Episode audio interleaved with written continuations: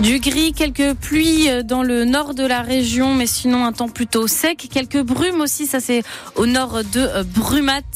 Dites-nous quel temps il fait chez vous sur notre page Facebook en commentaire. On vous lit jusqu'à 9h et le point un petit peu plus précis sur la météo, c'est d'ici quelques minutes.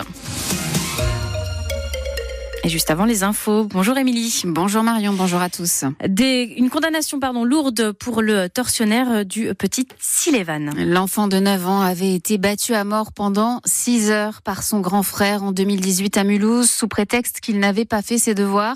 Le jeune homme de 26 ans a été condamné à 12 ans de prison hier en appel par la cour d'assises de Besançon.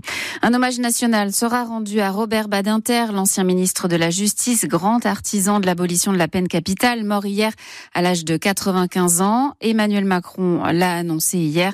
Il était une figure du siècle, une conscience républicaine, a lancé le chef de l'État.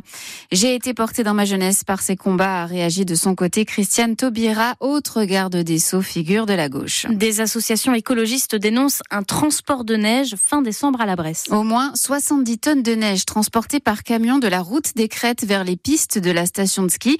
Une pratique complètement incohérente, rappellent les associations. Elles estime que les stations doivent changer de modèle économique face au dérèglement climatique. La direction de la Bresse, elle, dément être à l'origine de ce transport-là, même si, dit-elle, elle a déjà utilisé cette technique par le passé. Le Racing affronte Lens à partir de 17h au Stade Bollard. Le Racing diminué, il manquera un nouvel attaquant, Angelo, blessé à son tour. Rencontre à suivre en direct sur France Bleu Alsace. Juste avant, on vous fera vivre le match du 15 de France contre l'Écosse dans le cadre du tournoi Destination de rugby.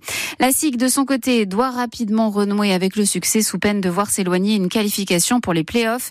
Les Strasbourgeois, 10e de Betclic Elite, affrontent Cholet, 7e. Ce sera à 18h30 au Rhenus. Les victoires de la musique, après, avec quatre récompenses, Zao de Sagazan est l'artiste la plus titrée de la soirée. Elle rafle la victoire de la révélation féminine, celle de l'album de l'année, de la révélation scène et de la chanson originale de l'année. Le rap et Aya Nakamura ont enfin été récompensé. Le rappeur Gazzo a obtenu avec Vianney le titre d'artiste masculin de l'année. Aya Nakamura, de son côté, remporte le trophée d'artiste féminine. Elle est la chanteuse française la plus écoutée dans le monde.